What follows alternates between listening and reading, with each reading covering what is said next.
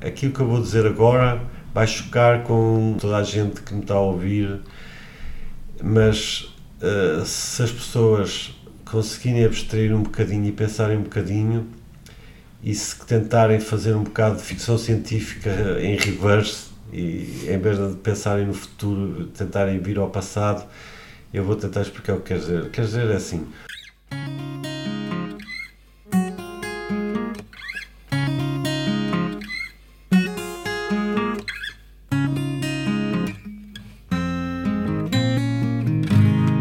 Nosso convidado de hoje teve a sua primeira guitarra aos 9 anos. Os pais de Vitor Rua quiseram que frequentasse uma escola de música para aprender a tocar o instrumento.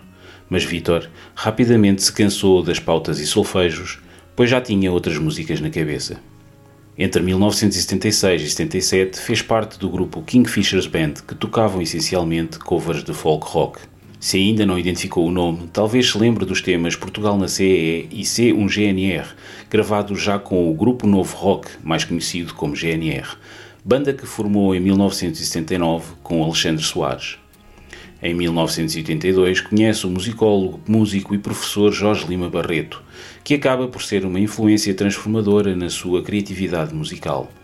Decidem formar o Estelecto, um grupo que cria música improvisada e experimentalista que Rua mantém até hoje, mesmo depois da morte de Jorge Lima Barreto.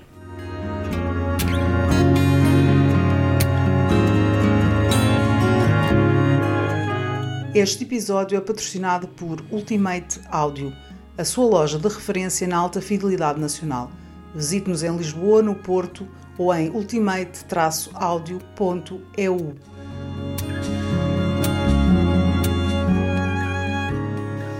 Olá, Vitor. Obrigado por eh, estar connosco no podcast Música e Som. Ok, prazer é meu. Obrigado. Um, ehm, Vitor, como é que começa a tua ligação à, à música? Pelo que conseguimos apurar, eh, tiveste formação em guitarra clássica, uhum. uh, mas também é, é, referido normalmente que é, és um autodidata. Sim, eh, as duas estão corretas, as duas afirmações. É verdade que, que bem cedo comecei a ter aulas de guitarra clássica no Norte Costa, com o professor Japina, no Porto, mas também é uma realidade que abandonava sempre as aulas, depois voltava e depois abandonava, porque eu, o que se passou foi, eu comecei a tocar guitarra, eu tive a primeira guitarra aos 9 anos de idade, e, e, e nunca mais, dediquei-me bastante, como autodidata, dediquei-me bastante a sério a, a tocar todos os dias, a toda hora, sempre que podia e assim. Isso significa que aos, aos, aos 9 tive a primeira guitarra clássica, aos 10 tive a primeira guitarra elétrica, porque rapidamente compreendi que, que aquilo que me tinha feito comprar uma guitarra e dedicar-me à guitarra, que era, por exemplo, ouvir os discos dos Deep Purple, Smoke and Water, não é? e que se ouvia aquelas guitarras com distorção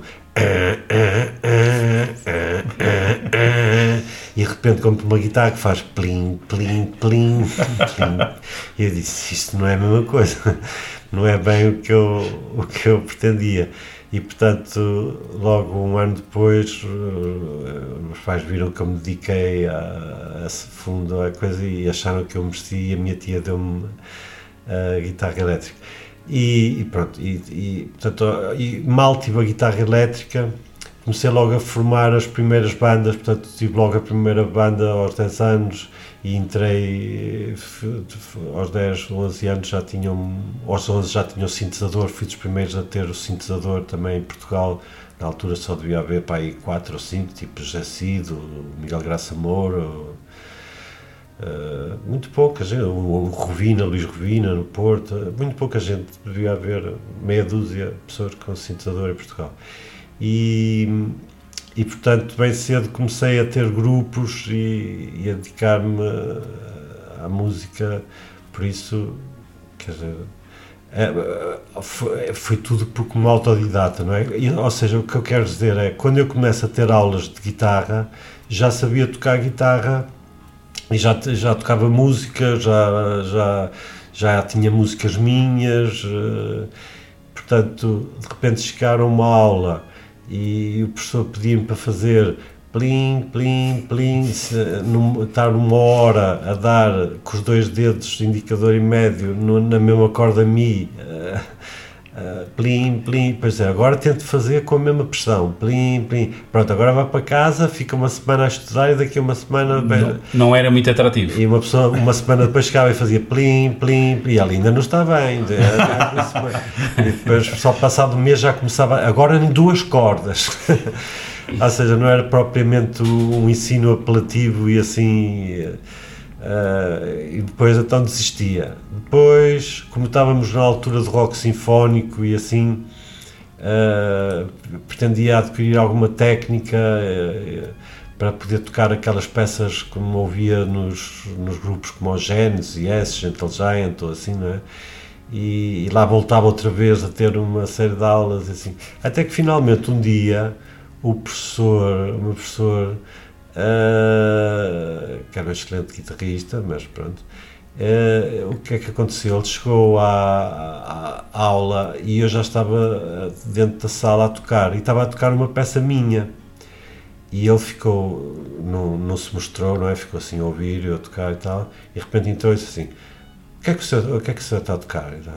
E eu fiquei assim, eu disse, não, era uma peça minha uma peça sua, ou toque lá a peça. Eu, não, mas não, toque lá a peça.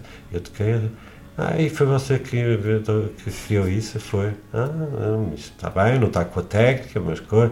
Pronto, e a partir daí ele reparou que eu eh, já tinha algum. Portanto, achou que já podia passar do plim, plim, plim para outra coisa mais atrativa e, e então começou, comecei a ter aulas já de outra, de outra forma e assim. Mas de qualquer forma vamos supor, em 100%, 90% foi autodidata, depois ainda tive que ter outras aulas também noutra escola, por exemplo, uma, essa foi curiosa, foi no Porto, era uma escola que abriu e que diziam que era, era fantástica, extraordinária, que era, que era revolucionária, não é? E eu inscrevi-me em solfejo e, e, e guitarra. E então recordo perfeitamente que fui à primeira aula, o meu pai pagou o semestre, portanto, seis meses, pagou, era caro na altura, mas pronto, pagou o semestre. E então eu fui à primeira aula de solfejo e na primeira aula de solfejo a professora era qualquer coisa do género. Pronto, agora, por exemplo, agora repita o que eu fizer. Tan, tan, tan, tan. E nós todos, tan, e assim, não acredito, estou a ouvir eu já tocava em grupos, já fazia, já tocava peças clássicas, já tocava rock, já tocava músicas dos Beatles, dos Yes, o quê, e de repente, agora cantem lá, lá, lá, lá, lá, lá, lá, aquelas coisas assim, e eu disse assim, nunca mais ponho os pés aqui, não é? Pronto, primeiro. Lá, lá, foram os seis meses. Depois, não, ainda faltava a guitarra, faltava a guitarra, e a guitarra o que aconteceu foi, na altura, creio eu, que uma pessoa que tivesse o terceiro ano já de guitarra já podia dar aulas aos alunos do primeiro ano. E então eu apanhei uma professora que devia ter os três anos de guitarra clássica e ia-me dar aula. E então eu cheguei lá e ela disse: Eu estou a tocar guitarra? Eu, ah, mais ou menos. Sabe fazer a escala de dó? Eu, sei, mais ou menos. Então vamos começar com uma coisa simples, com a escala de dó. E depois é assim, eu vou começar a acelerar e o senhor não se preocupe, acompanhe só até onde conseguir e assim, eu, ok, assim,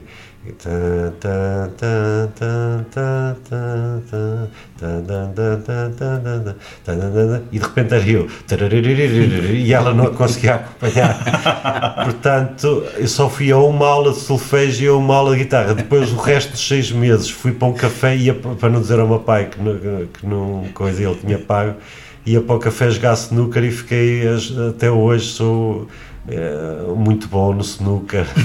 Faço, já ganhei, a conta de, destes já ganhei, meses. Já ganhei muitos jantares e muitas apostas a dizer: olha, vou meter aquela bola com uma bola à frente da outra, quer ver? E a bola dá assim uma curva e mete e mete a bola e ganho o jantar aos meus amigos. Portanto, não, não, não foi em vão, apesar não, de tudo. Não, teve, teve o seu lado positivo. Há pouco já tinhas mencionado uhum. os Deep Purple. Uh, quem, uhum. quem foram os teus, ou quem são, uh, os teus músicos uh, que, que, que, te influenciaram? O meu irmão era 10 anos, é 10 anos mais velho que eu, não é? E, e então eu ouvia o que, os discos que ele tinha em casa, não é? Portanto, eu, de certa forma, o, o meu o meu conhecimento musical deve-se muito àquilo que, que, os discos que o meu irmão tinha inicialmente em casa. E então o que eu ouvia eram os Beatles, não é?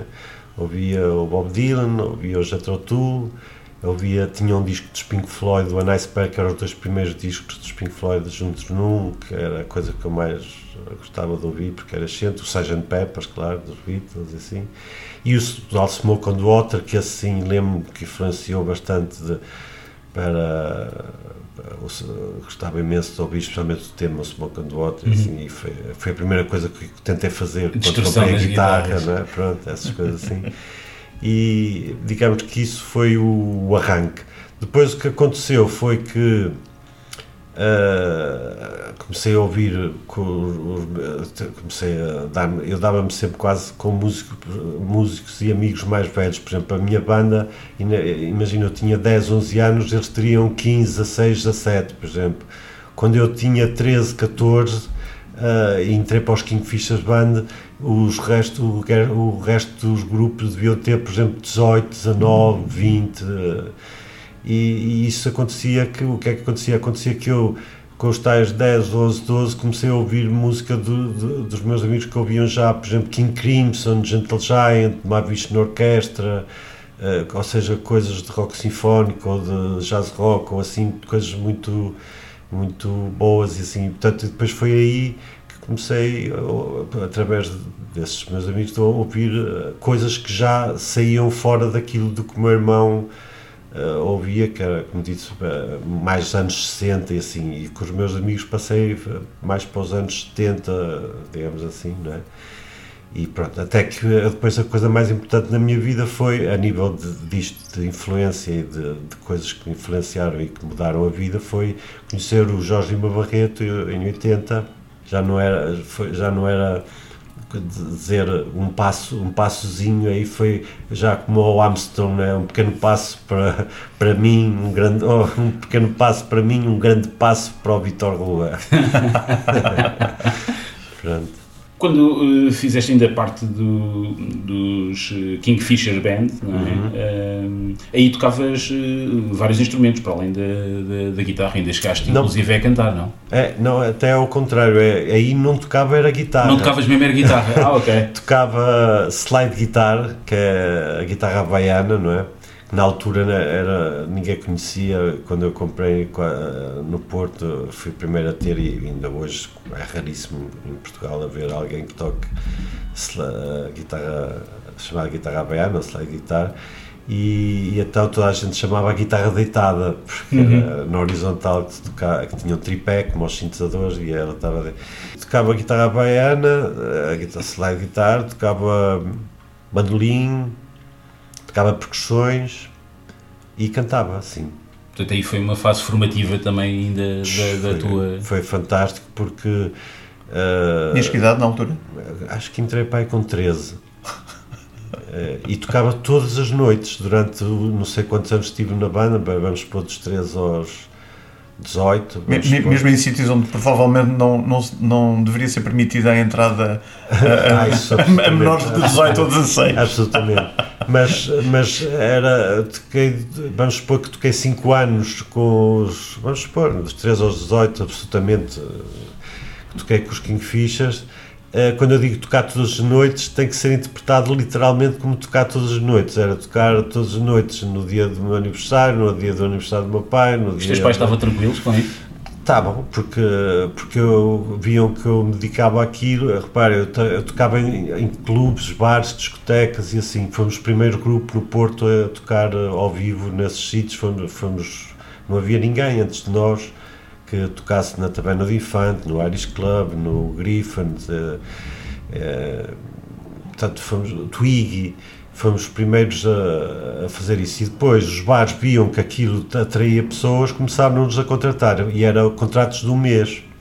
Acabava no mês, já tínhamos o contrato para outro mês seguinte, depois já tínhamos para outro mês seguinte, depois, e foi assim durante anos, a tocar na Taberna do Infante, éramos, uh, portanto, era, foi muito, uma experiência muito fantástica, porque para já todas as noites estava a tocar com público assim à distância que estamos um do outro, portanto a um metro de nós estavam as pessoas sentadas nos bares a falar, a beber, a fumar, não sei o quê, e uma pessoa ter que tocar.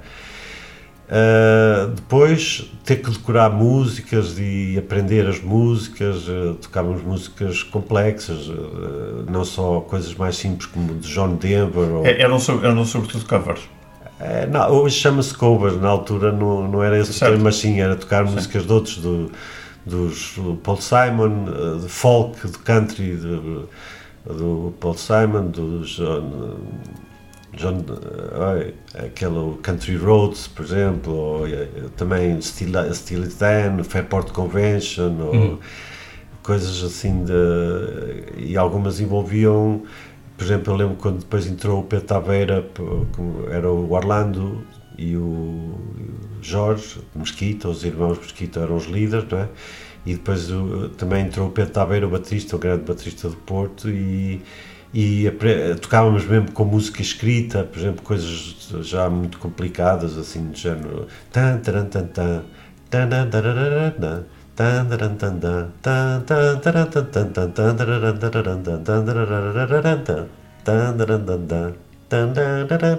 e estava na, na, na partitura. E Portanto, tudo tinha que ser, no, já não era. Já não era improviso. Já não, não era improviso. Não, era, era mesmo. Ok, levavam mesmo a coisa a sério. Sério, e ensaiar muitas horas de ensaio, muito E portanto, esse grupo, como eu digo, começamos a tocar ao vivo, tinha eu, pai, três ou assim, e começamos a ganhar, ganhávamos 30 contos por mês.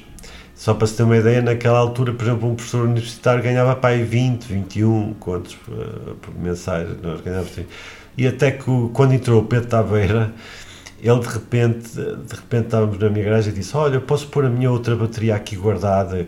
Eu, sim, podes pôr. E ele de repente assim: Mas espera aí, eu tenho duas baterias. Podemos pôr uma bateria num bar, outra bateria no bar e tocamos em dois bares na mesma noite. Uh, tocamos das, nove, das 10 às 10 e meia num, das 11 às 11 e meia no outro, depois voltamos e tocamos da meia-noite à meia-noite e meia. E começamos a fazer isso então já era 60 contos por noite. Genial. Aí já nem um neurocirurgião ganhava isso. Na altura. Pronto, e depois quando foi o GNR já nem era 60 contos por mês, era 60 contos ou mais por concerto e chegávamos a dar 4, 5, 6 concertos por mês. Assim, portanto. Por falar em GNR, eh, há um momento então que conheces o Alexandre Soares. Foi o Alexandre Soares, foi precisamente conhecido porque ele foi-me ver, foi assistir a um concerto dos Kingfishers Band, precisamente. E, como e é? no final veio falar comigo e comecei a falar com ele. Vimos que tínhamos gostos similares de de música e marquei com ele um encontro na minha garagem para, para, para tocarmos. Para, e lembro quando ele chegou lá, eu mostrei-lhe aquilo que viria a ser o Portugal na CE e o seu GNR, mas na altura era em inglês.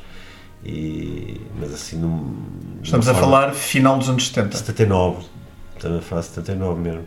E mostrei-lhe isso, ele também me deve ter mostrado algumas coisas dele, não é? Assim, e gostámos da experiência, ele disse que conhecia um baterista, que era o Toli, mas que não tinha bateria, e então eh, falou-se no Mano Zé, que era baixista na altura do Rio Veloso, e, e esse tinha, era o dois em um, porque era baixista e tinha bateria. então foi ótimo que já, finalmente já tínhamos baixo, bateria e é nós dois guitarras e foi assim que, foi, que gravamos o, o, Portugal na CF, foi com essa formação, o Manzé no baixo, o Toli na bateria e eu e o Alexandre nas vozes.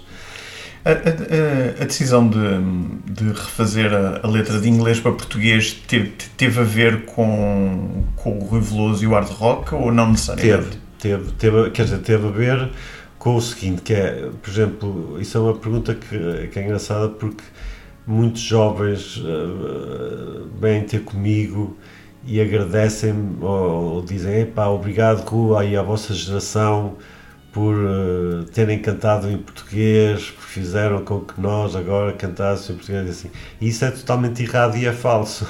Nós, canta nós cantávamos inglês. Não, não, não, não, não é uma, uma, uma, narrativa que corresponde à realidade. É o que precisamente tenho. Odiávamos cantar em português não cantávamos em português e era uma coisa que chamava que achávamos o mais piroso e o mais azeiteiro possível porque identificávamos com a música comercial ligeira da música ligeira daquele género Simone de Oliveira não queriam ter nada a ver com isso. Nada e então cantávamos em inglês. Por exemplo uma curiosidade na minha garagem ensaiaram muitos músicos do eh, Porto e passaram muitos grupos lá. Foi lá que nasceram, por exemplo, os Oxigênio, o Chico Fininho, o Rui Veloso foi lá que esteve a gravar, com, a ensaiar o álbum Hard Rock com, com o Galarza e o Zenabo. Eu acordava de manhã a ouvir o Chico Fininho, à tarde era eu com o GNR e à noite eram os Kingfishers Band e depois ainda iam pessoas, depois ainda tinha os Oxigênio, depois tinha elementos, o baterista dos táxis e tinha um grupo que era os Pastorinhos de Fátima com o baterista dos, dos táxis e com o Alexandre e assim. Portanto, muitos músicos quase eram centro de, de jam e de, de, de encontros. De era a tua garagem? Sim, na minha garagem em Francos, no Porto. E, e, por exemplo, isto para dizer que tu tinhas perguntado. Se, se a decisão de, ah, do de, português. de de, de Não, inglês para, para para, português. por exemplo, o hard rock era todo em inglês que estava. As pessoas, Foi a editora, a, a editora é que achou a que. A rapariguinha do Sim, shopping, sim, o, tudo, o Chico Fininho, tudo era em Era inglês. inglês. E foi o, o António Pinho, da Poligrama, não é? Que disse: Ok, tu editas, mas tem que ser em português. E ele pediu ao Carlos T. E o Carlos T. pôs as músicas em português e, e coisa. E como aquilo obteve o sucesso que, que obteve, se não tivesse tido sucesso, é? Se calhar continuava-se a cantar em inglês assim, mas como viram o sucesso que aquilo deu, partir daí, por exemplo, vamos supor, outra, outra, por exemplo, o primeiro disco dos Taxi, que toda a gente canta, Chiclete e essas coisas todas, Uhum. Também era em inglês. todo em inglês, completamente todo em inglês, foi o António Pinho que disse. Pronto, é foram ali a correr refazer aquilo. eu fiz o Portugal na CE na viagem de comboio entre Porto e Lisboa. Ele, o, o, o Francisco Vasconcelos falou connosco em Espinho num concerto de Cangofor, dizer que era o diretor da Branding de Carvalho e queria que nós fôssemos gravar. Perguntou se tínhamos música, nós sempre tínhamos música. Ele disse: Ok, então vocês vêm gravar, mas tem que ser em português. E então a música, por exemplo, era tipo She's walking down the street all alone with a cat. When I saw her, I lost my mind, cause I never saw a girl of that kind. I said, hey, that's my girl. Life it's gone, but love just begun. E de repente ficou, she's walking na rádio, down the street e na TV, all alone, nos jornais, quem não lê. Foi sílaba a sílaba, mas sem ter nada a ver uma coisa com a outra, não é? Sim. E foi na viagem de Porto de Lisboa, assim, na rádio, na TV, nos jornais. Olha, vocês gostam, Portugal na CE. Está bem, pode ser. Ok. o, o seu GNR, que é, tens 18 anos e a quarta classe, és um jovem, você bem, seu GNR, era Passing through the four giant heads that are, não sei o quê, my pillow. Mas era, uma coisa. Portanto, todos os grupos, quase todo, 90% dos grupos cantavam em inglês e foram obrigados a cantar em português e muito por causa do sucesso do hard rock. Já agora, por exemplo, na minha garagem, eles- eu estou a dizer que, eles foram ensaiar para a minha garagem, e na minha garagem tinha um póster com nomes de grupos que eu na, na altura tinha escrito, que éramos para escolher o nome para o nosso grupo. Então tinha, por exemplo, tipo os sacarrolhas, os batatas, e um deles era o grupo GNR, Grupo Novo Rock, também tinha Hard Rock, estava lá e assim. E de repente ele foi para Lisboa, gravou o disco e quando saiu vi Hard Rock. Eu, oh, esse é o nome que estava Rock era na de póster. uma, de uma das possíveis Era um, nomes era, de um, bandas. era um dos nomes que nós tínhamos rejeitados, como foi curioso. Mas ainda nos anos 60, a, a maior parte das bandas, eu lembro os Shakes e Uhum. os, até mesmo os Chinchilhas dos, do, do, do Mendrix, não é? Na altura Também- não era Mendrix, era o Filipe Mendes. Era o Filipe Mendes, exato. Sim. Eh, eh, mesmo eles, eh, as músicas que, que faziam, eh, as letras ainda eram, eram praticamente todas em inglês, não é? Sim, Também. é, pois é Portanto, vinha, vinha ainda daí, também. É porque é, porque o, a pop e o rock, quer dizer, eu, vou- eu vou dizer. Era um pouco por rejeição ao, ao chamado nacional cancionotismo. Sim, porque, repara, por exemplo, eu sei, por exemplo, as pessoas hoje dizem ah, o e o Quarteto de 1911 cantou aquela do Rei, El Rei Dom Sebastião. Mas quer dizer, por exemplo, eu, eu lembro que na altura achávamos aquilo se calhar piroso, tá, Pois, na- que pois. é, na- a maior parte dos grupos e assim.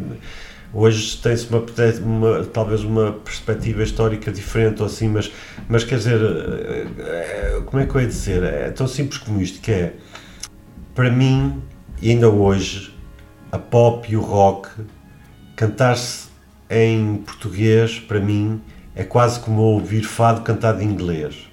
Ou seja, é uma coisa que para mim é um bocado antinatural. Ou seja, são, são raras as pessoas que conseguem cantar português com de uma forma, eh, são raros os cantores assim que conseguem cantar o português de forma que me atraia a ouvir ou ter interesse em ouvir rock ou pop cantado em português.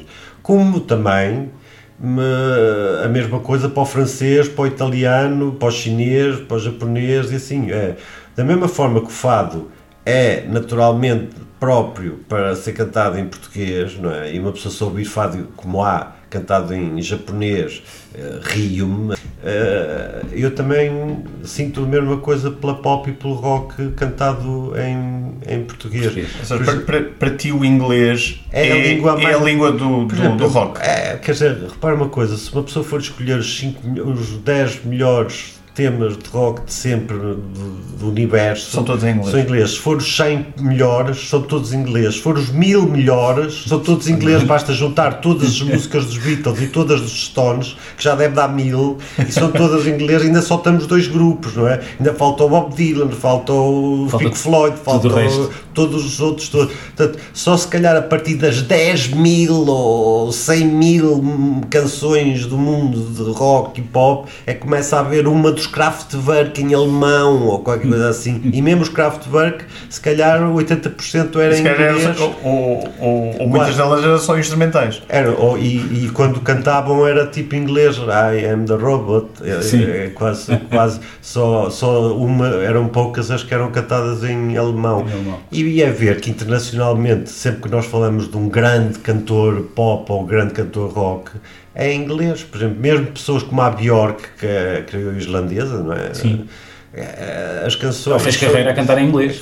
Quer dizer, portanto, Aliás, ela tem alguns discos em islandês, mas. de ou seja, a Björk. Ah, mas mesmo nos Sugar Cubes, Se a Bjork, mesmo aquela. se a aquela- Bjork nos anos 80 vivesse em Portugal, estava tramada, porque o, o António Pinho tinha aposto a cantar em, Em português. português e não ia ser conhecido internacionalmente, não é? Então, mas agora, agora, que estamos, que estamos a, falar, a falar nisso, diz-me uma coisa. E, e- e achas que esta mudança de paradigma, Uhum. por assim dizer, no início dos anos 80, que surgiu com, com o hard rock Sim. do Rui Veloso, Sim.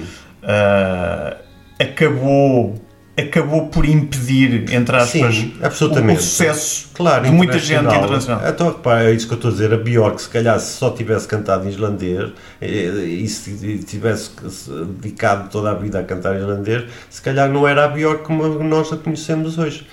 E, e- e e o que eu estou a dizer é o que aconteceu, curiosamente, depois nos anos 90 e agora 2000 e assim, já há músicos a cantar em inglês em Portugal, Uh, mesmo aquele Noise Herb, ou por exemplo os The Gift, cantaram com, por exemplo, os The Gift se calhar atingiram a proeza máxima no rock, em- rock português ao cantar, ou, ou terem a colaboração com o Brian Eno, não é, por exemplo, não é?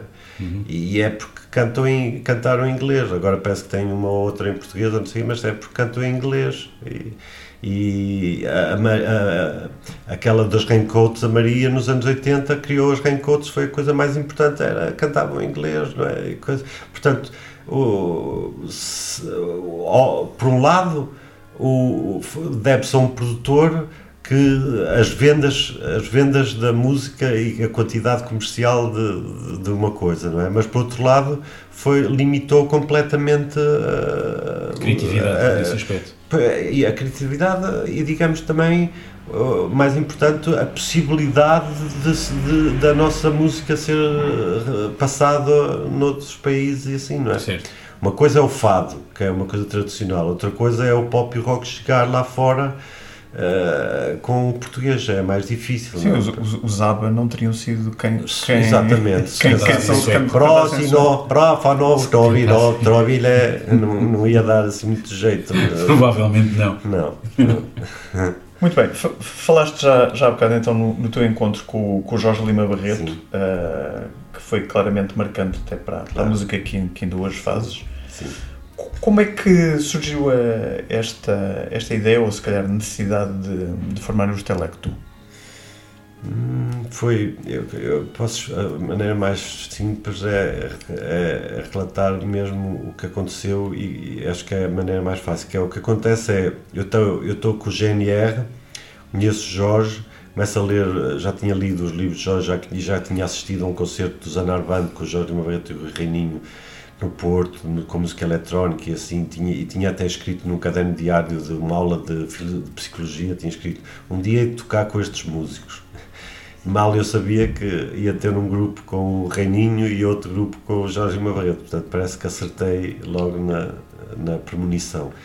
Mas, mas, por exemplo, o que acontece é o seguinte, é, eu estava com o GNR, e um dia, imagina, um dia tipo 12 de dezembro, estou a tocar em Portugal num, num pavilhão qualquer, ou aqueles temas, quero ver Portugal, ou se vencer o gênio, com três acordes e assim, não é?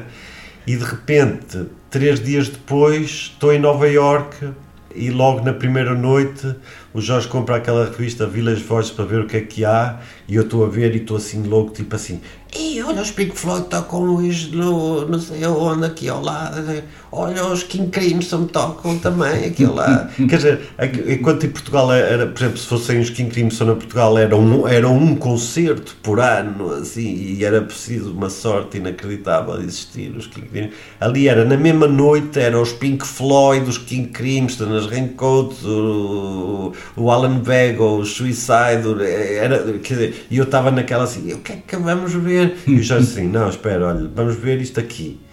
E eu olho e vejo assim, por exemplo, 10 nomes e não conheço nenhum, assim, estilo John, John Zorn, Derek Bailey, Fred Fries, Bill Laszlo, Peter. Eu disse, ok.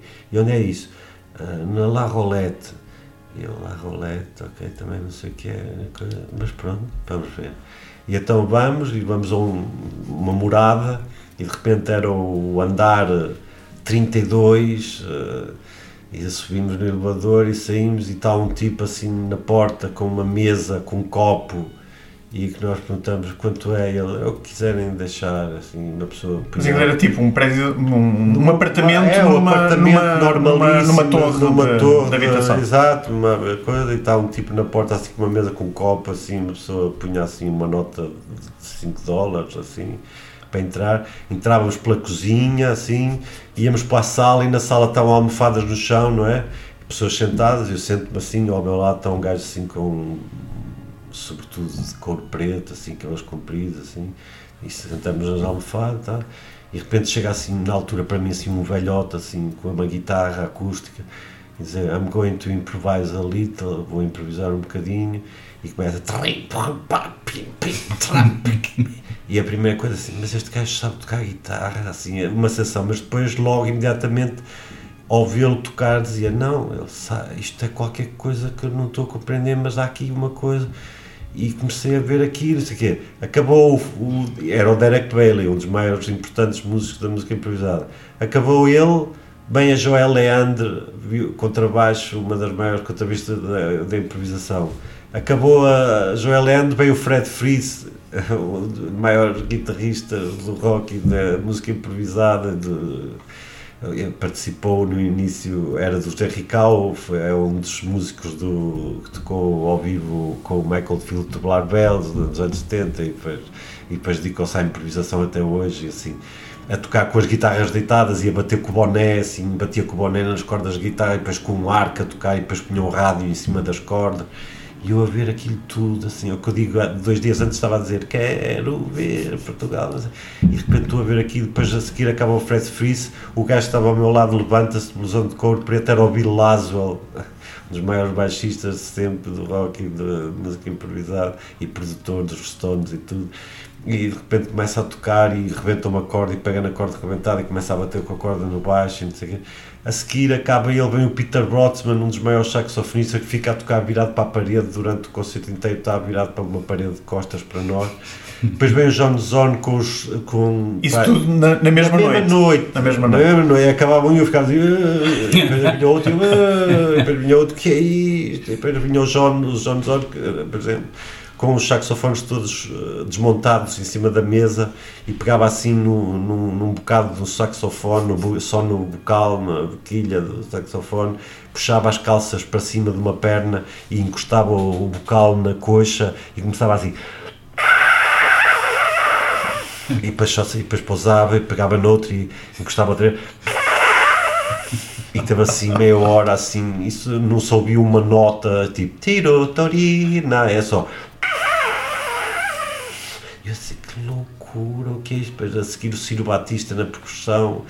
Eh, quer dizer, na mesma noite apanhei os melhores músicos da música improvisada que Foi, depois foi, foi uma noite em que o teu universo musical foi a noite se expandiu. foi a noite que eu cheguei ao hotel e disse eu quero dedicar a minha vida a fazer isto e vou acabar com o GNR e acabou tudo e assim, e quando cheguei a Portugal foi isso que eu disse Foi- não disse que acabei, disse olha, o GNR a partir de agora eh, trabalhamos em estúdio damos no máximo três concertos por ano, um no Porto, outro em Coimbra, outro em Lisboa e estamos o ano inteiro a trabalhar em disco e vamos fazer concertos multimédia e assim. E lembro que o Tolly disse qualquer coisa do género: epá, isso não dá para o bife. Disse, pois, mas olha, eu estou a falar de música, estou a falar de gastronomia, é melhor a coisa acabar aqui. E foi assim que demiti o grupo na altura. Eh, não, não fui eu que saí, como muita gente disse, não, eu demiti, demiti até no manifesto no jornal O 7, a dizer demito o grupo GNR. Simplesmente o que aconteceu foi que eles chegaram à editora e disseram que, que iam continuar, mas sem mim, e que, e que iam pôr um outro nome.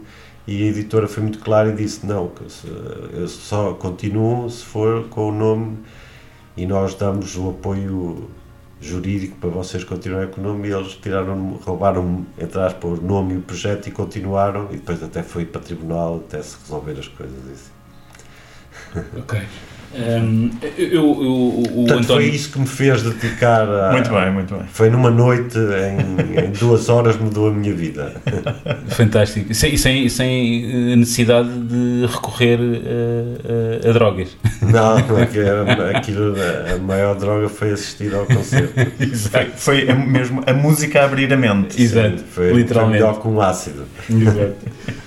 O, o António, hum, acho que tinha-se adiantado aqui um bocadinho, tínhamos aqui mais ou menos isto guionado, Ok. Uh, mas não, não tem mal, não tem mal. Eu queria só voltar um bocadinho atrás Uhum. um, para referir que eh, ainda no- no- nos anos 80 deixas uma marca indelével um, ao participares em discos que hoje já são considerados discos de culto. Como, por exemplo, o Alibi da Manuela Moraguetes, uh, com letras do, do Miguel Esteves Cardoso, ou mesmo o Anjo da Guarda, do Variações. Então, o Alibi, as letras é do Reininho. No Alibi, as, as letras são do Rui Reininho, ou Todas. pelo menos uma delas não, é. isso não é, é do single. Isso é um single. É o single. O single é que era com letra do Miguel Esteves Cardoso, que Ah. era o eram cardos, eram prosas. Exato. O Alibi é um LP, as letras são todas São todas do Reininho, ok. E a música é toda minha e, de, e também de Toli, mas ah, fui eu que toquei todos os instrumentos, menos a bateria. Pois, era- era aí e que eu era- queria. e ia- isso ia ser o nosso próximo disco do GNR. Era aí que eu queria chegar. Queria, queria que nos contasses um pouco qual foi a- o teu papel nestes, nestes dois discos. Qual era o outro? No, no, no Anjo da Guarda Guarda. do, Ah, do, do Variações. Eh, o que se passa é, de repente fui convidado pelo Francisco Vasconcelos para produzir o disco da Manuela Morguedes, que na Uhum. altura eh, nós conhecíamos por ser locutora da televisão, não é? Certo. Mas também casou-se com o diretor da Valentim de Carvalho e então eh, ele quis que ela gravasse um disco. E, e na altura Uh, nós também tínhamos, uh, tinha saído Independência e tínhamos material para um novo disco. Esse material para o novo disco, no fundo, foi utilizado para o disco da Manuela Moraquetes. Portanto, instrumentalmente, esse disco seria o disco de um possível segundo disco do LP GNR. de Ok. E era com as letras do Reininho e seria cantado por Reininho. Foi o Reininho que ensinou e que ia lá aos ensaios ensaiar e dizer o- como é que ela devia cantar e assim. Ok. E eu também toquei, na altura, todos os instrumentos, com guitarras, baixos, sintetizadores. eu O Tolly tocava mais a bateria e, e tocou numa peça, acho eu, tocou piano, assim, numa composição. E, e, portanto, depois eu lembro de ter dito até com uma conversa com o Francisco Vasconcelos, diretor da EMI, não é? A dizer, então, mas isto era o nosso disco, assim. E ele dizer, ah, eu dou-vos, já não me recordo, mas tipo, eu dou-vos 80 contos a cada um, assim, era como hoje darem-nos, sei lá, 5 mil euros ou 10 mil euros. Assim. A título de, de- Ah, de- de assim, compensação. E depois vocês fazem outro. Mais fazem, fazem outro. Por acaso nunca mais fizemos outro. Quer dizer, menos comigo nu- nunca mais fez outro, porque depois saí. Isso foi no caso do Manuel Marquete. Portanto, instrumentalmente é um disco muito, muito bem feito e muito um disco pop muito interessante, se, nos conseguirmos abstrair da voz. E mesmo, e, e mesmo a voz, a coisa não está, não é, comparado com o que se ouve assim hoje, não, não, não, é, não, é, não é nada que envergonhe eh, ninguém assim, e assim está uma coisa com... Na altura não havia autotune. É, não, mas havia a possibilidade de regravarmos várias vezes, Várias para vezes, depois a claro. ficar bem Entendi. e assim. Mas já, já, E no caso do. Ah, desculpa, no caso do Variações, já No agora. caso de variações, é, é- é isto que eu vou dizer... Qual foi o teu papel? O meu papel é aquilo que eu vou dizer agora vai chocar com, com, com, com toda a gente que me está a ouvir, mas eh, se as pessoas conseguirem abstrair um bocadinho e pensarem um bocadinho e se tentarem fazer um bocado de ficção científica em reverse e em vez de pensarem no futuro, tentarem vir ao passado, eu vou tentar explicar o que quer dizer. Quer dizer é assim, o, eu, por exemplo, fui convidado para produzir o disco do Variações, não é? E o Variações depois chegou lá a ir a casa e assim, e era uma pessoa muito humilde até, assim, não conhecia as coisas, Jorge dele ouvir, por exemplo, para uma noite que só ouvimos Caravane, o Jorge tinha pai 300 versões de Caravane, eh, do tema Caravane do, do Kellington e, de- e, e ele adorou e assim, e mas eh, era uma pessoa que muito limitada a nível de musical de, Pois ele não tinha formação musical, não é? Bem, não, isso não tinha nenhuma. Nenhuma. Estou a dizer é que não, mesmo dentro de, de- sem falar em ser músico, como ouvinte de música, também era muito limitado aquilo que ele ouvia Ah, ok. A nível de pop e assim. Ah, por exemplo, só para dar um exemplo, por exemplo, adorava o Zaba. Ora, por exemplo, eu na minha altura, no nosso, no nosso tempo, usava era a coisa mais pirosa que havia. Era o Festival da Canção, ninguém ouvia o Festival da Canção. Um gajo que, na minha idade que dissesse que ouvia o Festival da Canção nunca mais andava connosco. No, nosso. Alguém dissesse, eu gosto do Fernando Tordo, ou, qualquer coisa assim. Isto, o Paco Bandeira, que um gajo dizia, ah, pá, te lixar, vai para a tua vida, ou não sei. Então estávamos nós a ouvir King Crimson, James, Vandergraft, ou coisa, não é? E vinha alguém dizer que "Ah, hoje não posso porque vou ouvir o Festival da Canção, quer dizer, que a Simone de Oliveira era desfolhada, ou qualquer coisa, quer dizer, isso para nós era o eram parolos, o Marco Paulo era o parolo, era uma, o nacional canacionismo era uma parolada, era uma era, era pirosada, não é? E isto para dizer, quando, quando me convidaram para, para fazer a produção do, do disco do Variações, eu apercebi-me que, por exemplo, se não fosse pelo dinheiro e, e por ter sido convidado pelo Francisco e assim, Uh, eu por mim não teria aceito de maneira nenhuma porque eu ouvia aquelas coisas tipo ele ainda por cima mostrava umas cassetes assim uma coisa gravada sem instrumentos e quando era sem instrumentos ainda era o melhor porque quando tinha instrumentos era uma caixa de ritmos e assim uma nota e ele por cima eita forte e eu ouvia aquilo e disse mas que é isto isto é sei lá, é um fado, é uma coisa assim, e desafinava, fora do tempo, completamente, sem noção de ritmo nenhum. Reparem, por exemplo, ele até ao fim da sua vida, que foi, foi curto, infelizmente, mas, por exemplo, nunca conseguiu formar um grupo que, que, que, que nunca conseguiu ter um grupo, liderar um grupo com sucesso, ou mesmo depois de gravar o primeiro disco e depois de gravar o segundo disco, embora depois do segundo teve, ficou logo doente e assim, mas nunca chegou a ter um, um, grupo em que ele liderasse e que apresentasse e que andasse a dar concertos como nós dávamos com os UHF, os, os Chutes, ou os GNE, uhum. nunca conseguiu isso. E não conseguia porque não tinha, um, não tinha Uh, formação musical nenhuma e não tinha, portanto, não conseguia transmitir. Por exemplo, ele, ele chegava ao estúdio e dizia coisas, por exemplo, aquele tema o Nostradamus, não é? Uh, Sim. Ficções, visões e ficções, não é? Por exemplo, a única coisa que ele me disse foi: Rua, aqui queres sentir a terra a tremer. Ou seja, nem sequer me mostrou uma cassete a dizer qualquer coisa assim, não, não, só disse aqui queres sentir a terra a tremer. Eu fui para os sintetizadores, liguei os sintetizadores e em, em seis takes em tempo real fiz o ficções e visões e ficções, não sei o quê. Por exemplo, o Corpo é que Paga, ele chegou à minha beira e disse assim: Olha, tenho, eu gostava que fizesse isto na guitarra. E cantava assim lá lá lá lá lá lá lá lá lá lá lá lá lá E tu fizeste? E eu, eu ouvia lá lá lá lá lá lá lá lá e depois chegava e eram duas notas, não é? O três notas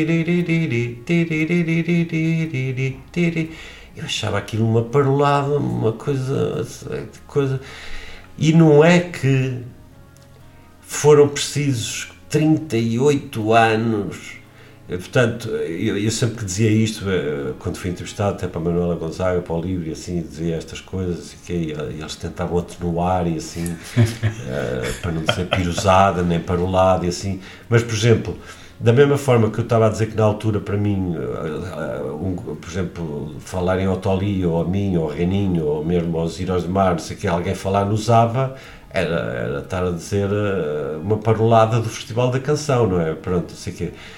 E não é que um dia, uh, isto para em 2017, estou em casa no meu estúdio e a minha esposa estava no estúdio dela ao lado. E eu estava a trabalhar e estava assim a escrever música e de repente começo a ouvir um filme, aquilo, aquilo que dava a ideia de um filme, vozes de um filme americano, assim, falar em americano, é? e depois começavam a cantar. Eu disse, pronto, tá, estão a ouvir um musical, um, um musical, está, está a ver um filme, um musical daqueles que eles falam e depois começam a cantar uma música. E de repente, estou a ouvir os gajos, e de repente começa. E eu disse, bateram a nossa música num filme americano. E, e pôs de escrever, entro no quarto dela e diz, que filme é que estás a ver? E ela, o Mamma Mia. Eu, o que é isso? É um filme com músicas do Zaba e eu volto atrás. E ela voltou atrás. Foi lá que ele foi buscar. E eu disse, filho da mãe. O gajo pôs-me a imitar e a copiar uma música do Zaba. Quer dizer, eu nem ia acreditar no que estava a ouvir e depois fui ver a data. Imagina, o disco dele é, por exemplo, de 81, 82 e a música do Zaba é de 80, não é? Portanto, ele ouviu e de repente disse: Olha, faz. E era igualzinho, nota a nota a coisa. E então, portanto eu tinha razão quando então, dizia que aquilo era uma parolada, quer dizer, no fundo então, ele pôs-me a tocar aba, não é? E então o que acontece é que há uma conjugação que faz com que uma pessoa que não tem formação musical, que desafinava largo e que tínhamos que repetir 3, 4, 5, 6 vezes e depois tínhamos que escolher os melhores takes para aproveitar as vozes desafinadas. Que tínhamos que repetir 10, 15 vezes as entradas porque ele falhava porque não tinha noção de tempo. Isso tudo está dito nos documentários, no documento, não sou eu que estou a dizer, está no documentário sobre variações, por exemplo, se, se entrevistarem o técnico de som, que foi o Pedro Vasconcelos, ou se ele a dizer uh, desafinava, outras versões desafinava, mas mais grave tinha hum, falta noção de tempo, mas depois tinha aquela loucura, e, e realmente depois tinha, quer dizer, ele que tinha era aquelas letras que realmente depois chegaram às pessoas, aos jovens. Uh, no, Era isso que eu te ia perguntar a seguir. O que é que achas que as pessoas mas o que aconteceu, se referem quando, quando se referem à genialidade do, O que se refere à genialidade é a sorte e uma conjugação de factos com que fazem que os três discos que ele gravou, o single e os dois LPs, foram provavelmente com os três melhores bandas de rock português da altura. Ou seja, o primeiro single foi com Salada de Frutas, músicos profissionais, altamente competentes, com produtores competentes, a produzir-lhe o primeiro single. Uhum. Depois grava o primeiro álbum com, comigo e com o Tolly, portanto, GNR, com o GNR, não é? A, a, base do GNR e tem, de repente faz um grupo, um, tem um disco gravado impecavelmente e que reproduzimos as ideias dele com arranjos nossos e não sei o quê, e de repente tem o GNR a, a tocar para ele. E depois o segundo álbum tem os Heróis do Mar a tocar para ele. Ou seja, quer dizer Reparem uma coisa, não sei se vocês sabem os, quem é, os astros alinhados. Não, sabem se, não sei se sabem quem é aquele Vitor Peters, não. Já ouviram falar de Vitor Peters? Não, não, sei quem é. Era um que, quando o Herman José tinha um programa à tarde na televisão e cantava tipo uh, canções estilo, uh, como é que era? Sónia, uh, não, não, não, eu gosto de você, não sei o que, eu gosto de você. e depois até o convidou para ir a um programa, era assim um tipo maluquinho que dizia que, dizia que tinha inventado o blues e que era amigo da Madonna. Ok, nunca, vivia, não sei quem é. Pronto, um, uma pessoa assim com problemas, não é? Sim. Assim, mas que ele uh, cantava músicas dele no programa e assim, até que levou ao programa. E era uma pessoa que escrevia lá umas letras e assim, não sei o quê. E agora imagine, se esse músico de repente lhe tivesse sido gravado com o GNR a fazer a música e depois a seguir os Heróis do Mar, não sei o quê, se calhar hoje estávamos a falar que o Victor Peters é um gênio, não sei o quê. O que foi, é um produto, o António Variações no fundo é um produto do, do, de uma editora, uma editora em que teve a sorte de ter um, um Francisco Vasconcelos e um David Ferreira que de repente viram ali qualquer coisa, porque foi ao Julizido, comprimidos, comprimidos, e deitou os comprimidos ao ar e vestia-se de uma forma que na altura as pessoas cá não estavam habituadas a ver, mas que em Londres qualquer gajo eh, no, no metro se vestia assim, não é? Certo. E, e de repente uh, disseram assim: Ok, tu vais gravar, mas repara uma coisa. Ele levava cassetes e mostrava as cassetes para, para as editoras. As uh, nunca aceitaram aquilo puseram, disseram assim, ok, tu vais gravar, mas vais gravar com estes músicos. Com estes Primeiro com o Salado de Fruta, depois agora com o Gênia, e depois agora com os Heróis de Bar. Mas, portanto, cer certamente... Portanto, nunca, nunca aceitaram aquelas coisas, se vocês ouvirem as cassetes e as, ma as maquetes que, que existem dele com os grupos, o grupo de que ele conseguiu ter e assim, aquilo é uma coisa miserável, impossível de ser aceito em qualquer lado do mundo. Certamente não será, não será caso único, não é? Não. Onde, onde, onde ter havido mais, não, e onde então, continuar a existir é, mais músicos. Sei lá, eu não quero estar a dizer coisas, mas, por exemplo, se calhar há músicos em Portugal que está-se a festejar os 50 anos de carreira e esse músico, se calhar, se, de, se fosse noutro país, nem no metro se safava a tocar por exemplo, para não estar a dizer nomes como o Paco Landeira, por exemplo. por, por falar em, em, música e, e, okay. e, e músicos, um, diz uma coisa, tu alinhas um bocado, há, há pouco uhum. aquilo o Fernando falava em que antigamente não havia não havia as, as tecnologias que agora permitem Sim. corrigir uhum. uh, cantores desafinados. Ah, havia outras formas. Pronto. havia, lá está, com, com o exemplo, exemplo que variações, por exemplo, vocês quase é, não, não, takes, não, é? não, notam, não notam que as pessoas hoje ouvem os discos de variações e não, aparentemente não notam que eles afinam nem que entra fora do tempo. Porquê? Porque uh, ah, 10 takes de, depois escolhes, é assim, por exemplo, quando, quando a cabeça não tem juízo e ouvíamos das sete pistas e esta que está melhor é a seis, então fica quando a cabeça não tem juízo, pronto, é pista 6 e agora, é isso está melhor a pista 2 e depois o corpo é que pá, está melhor a pista 4 portanto havia ali um corte e cola e depois também claro. juntar duas vozes numa para reforçar para não se notar a desafinação. Depois a falta, por exemplo, agora vou-vos dar um exemplo da, da noção de falta de tempo que o Pedro Vasconcelos fala no documentário e que toda a gente que trabalhou com ele sabia que ele não tinha a mínima noção de tempo. Por exemplo, se vocês agora ouvirem, e as pessoas que estão em casa, se pegarem agora no, no YouTube, e se forem ao YouTube, ou se tiverem o disco, e se forem ouvir O Corpo é que Paga, vão notar uma coisa. Começa a instrumental,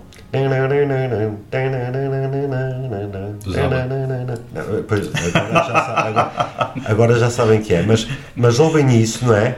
E de repente vão ouvir assim uma voz lá ao fundo, assim a dizer assim: Quando a cabeça. E depois aquilo continua.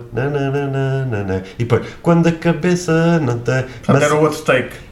Era um take que ele entrou totalmente fora do tempo e fez assim. Por exemplo, nós estávamos no vidro, não é? Atrás de uma janela com vidro e, e, tínhamos que lhe dar o sinal, né? mas então eh, ele entrou, mesmo, com, mesmo dando o sinal, ele entrou antes, não é? E fez, e então é assim, ouve-se assistir, quando a cabeça, e nós assim a dizer, não, não, e então a voz dele perde a força, não é? E então fica, quando a cabeça, e depois, e depois então, nós, agora, ele, quando a cabeça, não, e então vou ouvir, se para ouvirem a versão, vou ouvir assim uma coisa lá ao fundo, tipo, quando a cabeça. E depois, quando a cabeça. E nós depois, quando ouvimos aquilo, coisa, podíamos ter cortado, não é? Mas ouvimos e assim, olha, isto está tão estranho que até fica bem, e deixamos ficar. Mas aquilo é, é prova do erro, ou seja, ele entrou completamente fora do tempo e era isso que acontecia 90% eh, das vezes e que tínhamos que estar a corrigir, a corrigir, a corrigir. E portanto as pessoas hoje ouvem aquilo que é já tudo corrigido e tudo bem limpinho e, como eu digo, tocado pelos melhores músicos que havia na altura e acompanhado por. Portanto, foi, nasceu com o cu para cima não é? Ou lá, como é que se diz, virado para a lua, ou o que é, não é? Mas, mas oh, Vitor, eu ia, ia, te perguntar uma coisa, que é, uhum. é, hoje, uh, ao contrário daquilo que acontecia há 20, 30 anos, uhum. quase qualquer pessoa, uhum. como aliás, uh, esta sala é uma Sim. demonstração, Sim. em sua casa, com meios técnicos impensáveis há 30 anos, pode com um custo super reduzido, pode gravar, depois vai ao YouTube, publica uhum. tudo isto. Exato. Diz uma coisa, uh, e claramente há aí muita coisa uhum. super interessante, pelo menos sim, eu, sim. eu acho. Uh, o, o, que não, o, que não, o que não quer dizer que depois sejam essas coisas super interessantes que chegam aos tops e que, e que uhum. passem nas rádios, etc. Sim. etc. Uh, mas tu alinhas, sim, sim ou não, e, uhum. e me dirás uhum. qual é a tua visão sobre isto, nesta ideia que é um bocado recorrente e cada geração diz que um, no meu tempo, no, é, que no meu tempo é que era bom não. e o pessoal agora só faz música que não, não, que não presta para nada. Não, não. Qual é, qual é que é a tua visão a minha, da, da, música que minha, se faz hoje? A minha visão é que seja no, na arte, seja no desporto, seja na ciência, seja no que for, a humanidade evolui. E, é, e por exemplo, uh, há aquele exemplo daquelas frases que é uh, e passo a citar.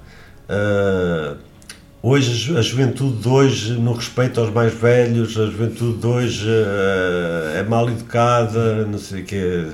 Depois outra frase, passo a citar.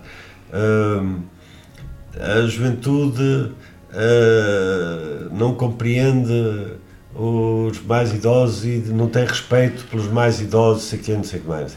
Por exemplo, estas frases que eu estou a dizer são frases que uma foi encontrada num vaso 4 mil anos antes de Cristo e a outra segunda é dos gregos 2 mil anos antes de Cristo e assim. Portanto, até, até aos tempos de hoje há sempre quem banha com frases ah, no meu tempo é que era bom, então, ah, agora a juventude já não coisa, hoje carregam num botão e fazem a música, hoje não sei o que. Não, repare uma coisa, por exemplo, eu vejo, eh, por exemplo, vamos ao desporto, uma pessoa vê o Eusébio a jogar e vê o, ou o Pelé e vê o Ronaldo hoje e o Messi e nota-se uma evolução. Eu acho que se, se fosse possível dizer assim, o, vamos, vamos pôr o Eusébio a jogar contra o Ronaldo. O Ronaldo dava-lhe uma abada.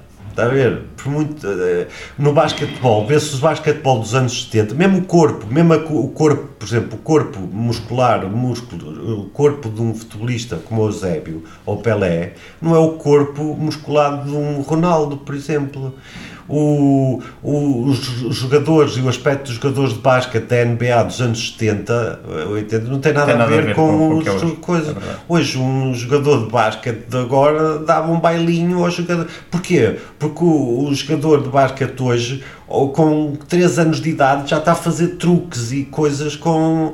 Eu vejo no YouTube, ponho assim puto de 6 anos a tocar guitarra e de repente é uma loucura. Põe-se puto de 3 anos japonês a tocar Rachmaninoff e o gajo nem. O pai aqui é o tem que pôr no banco do piano, que ele não consegue subir para o banco do piano, e de repente depois começa a e toca Rachmaninoff.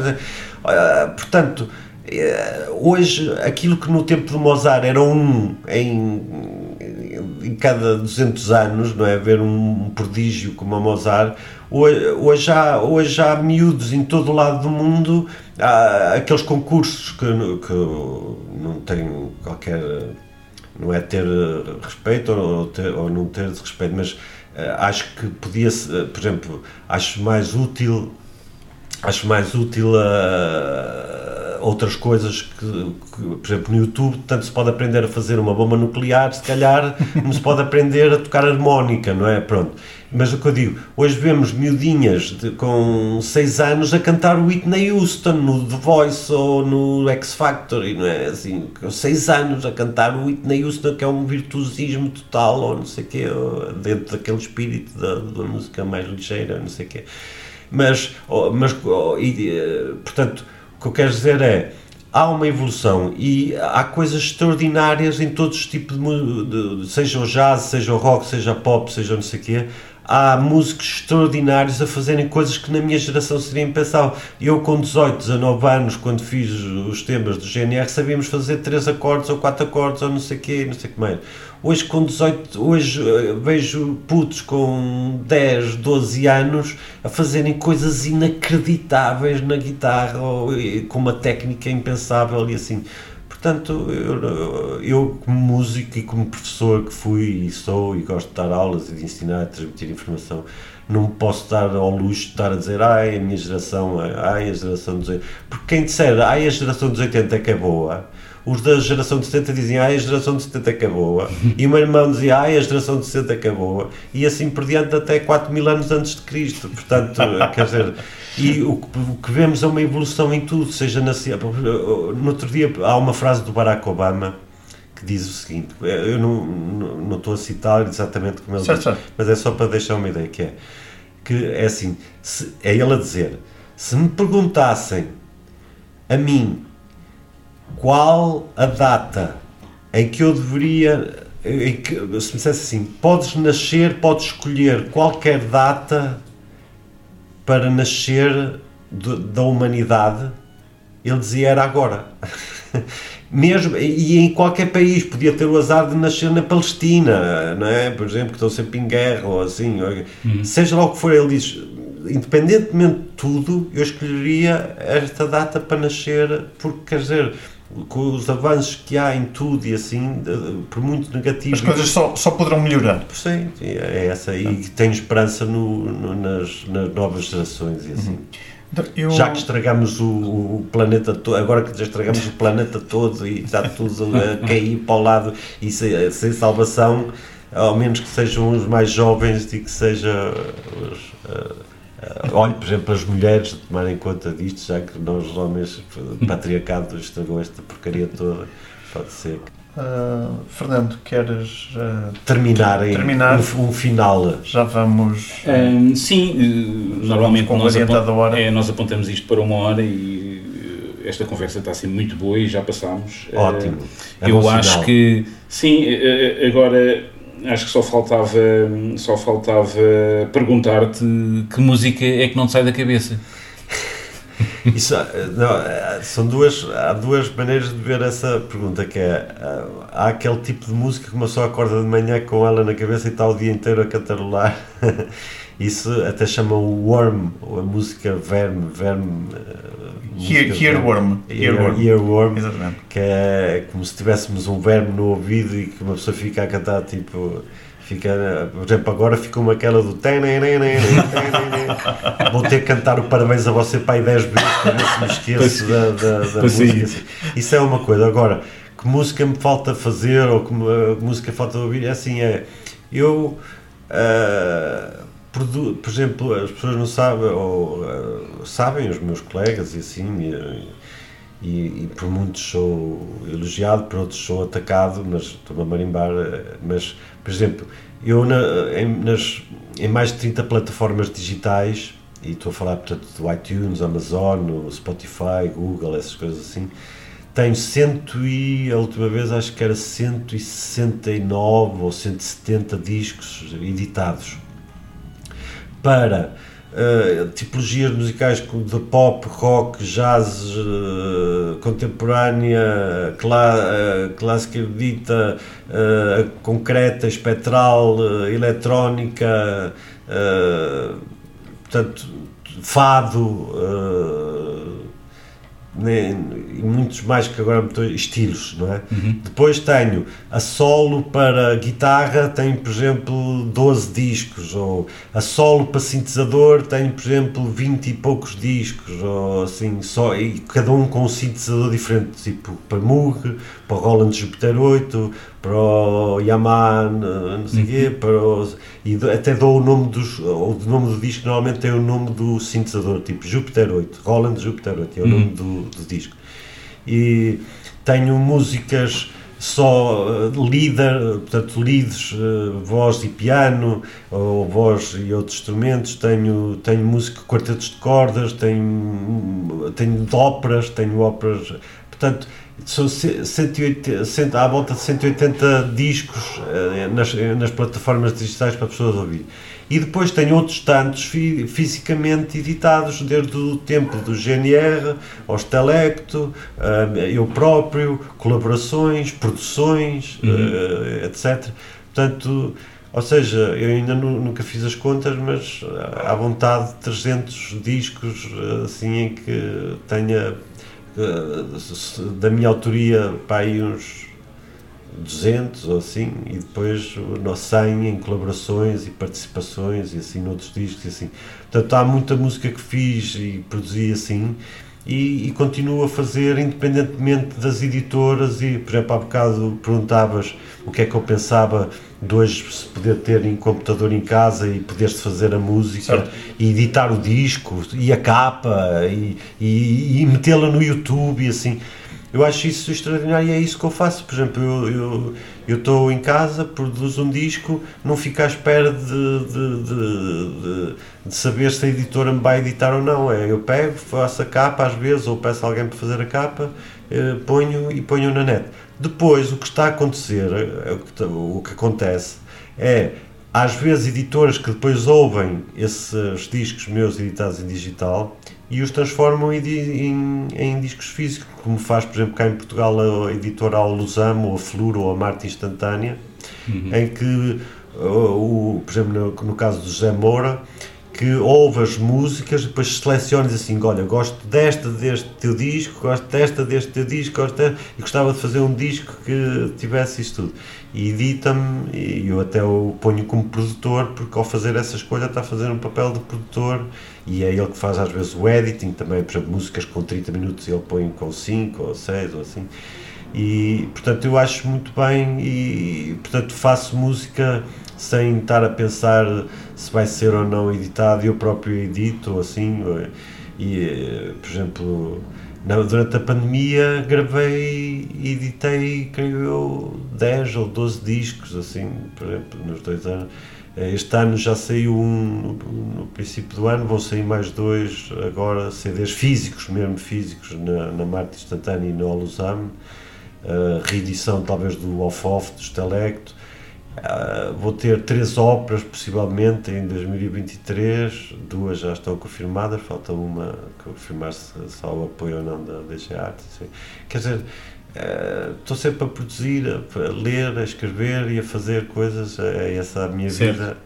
Se fosse padeiro, fazia bolos. Se fosse médico, tirava fígados e apêndices. Sendo músico, músico, fazes música. Faz música. Mas tens alguma, algum tema ou algum, algum artista que recorres eh, com alguma frequência para pôr a que te lembres? Apetece-me ouvir, é mesmo isto que me apetece ouvir hoje. Eu vou dizer, de antes era assim, de antes, por exemplo, acontecia uma coisa que era acabava por estar sempre a ouvir as mesmas coisas, ou seja, quando era eu a escolher, dizia assim, agora, e depois tínhamos os discos, não é? E tínhamos certo. que meter o CD ou assim, e uma pessoa, vou ouvir este dos King Crimson, ou vou ouvir este do Fripp, ou vou ouvir este do Brian Eno, ou vou ouvir isto do Carline Stockhausen.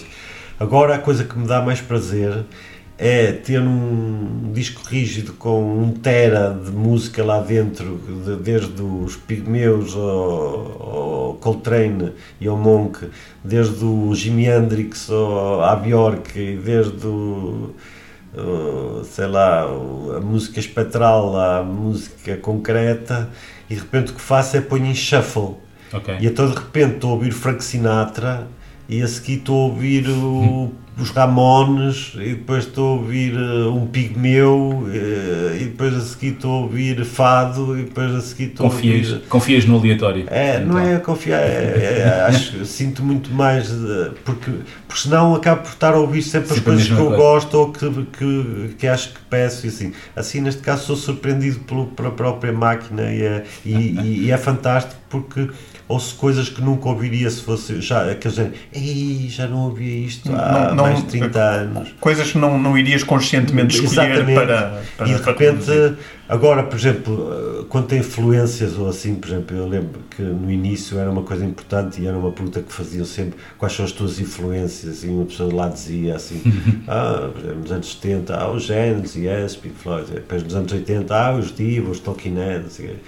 Isso a determinada altura perdeu todo o sentido para mim porque eu posso sou mais influenciado hoje em dia por coisas, por exemplo, às vezes que vejo, sei lá, poder ver um Porto, por exemplo, lembro de, na China, em Pequim, devia assistir a uma coisa que acho que só acontece tipo 18 mil em 18 mil anos, que é estava num astrolábio, numa coisa da, da astrologia milenar da chinesa, em que de repente em Pequim de um lado tem um círculo e do outro lado tem um círculo de metal e é, era nesse dia, aquela hora que, que nós fomos, ficava a lua no, numa desses círculos de um lado e o sol no outro lado, uma, uma conjugação que só pronto, eu sentir que estava a assistir a uma coisa que só existe 18 milhões em 18 milhões de anos, ou qualquer coisa assim, eh, ou ver um pôr do sol, ou, e, isso por um lado. E por outro, as músicas mais improváveis são as que,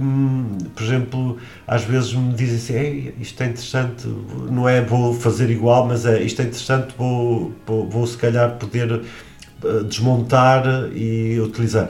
E, e, a maior influência vem de, normalmente de música etnográfica. Hum. Estar a ouvir música do Burundi, sussurrada do Burundi, ou a polifonia africana, ou lá, cantos de Sardanha, coisas assim, são é as coisas que normalmente mais me influenciam assim, mais do que estar a dizer, ouvir, eh, como se ouvia assim, Stockhausen, Ligeti, ou estar a ouvir o Helmut Lachmann ou Chiarinis, assim, vou fazer eh, como os Chiarinos, já, já não tenho essa, essa, essa vontade de fazer uh, isso. Também, também, vou ser sincero, nunca fui bom.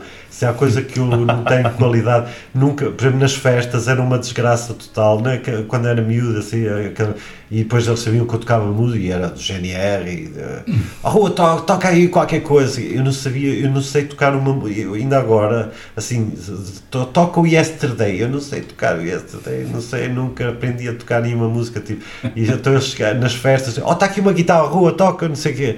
Eu, toco o quê? Ele toca uma música. Eu, ah, pá, não sei, só sei tocar as minhas. Curioso. E mesmo as minhas nunca, não sou intérprete das minhas próprias músicas. Eu escrevo para guitarra e não sou eu que as toco, não sei tocar. Não consigo. Muito bem.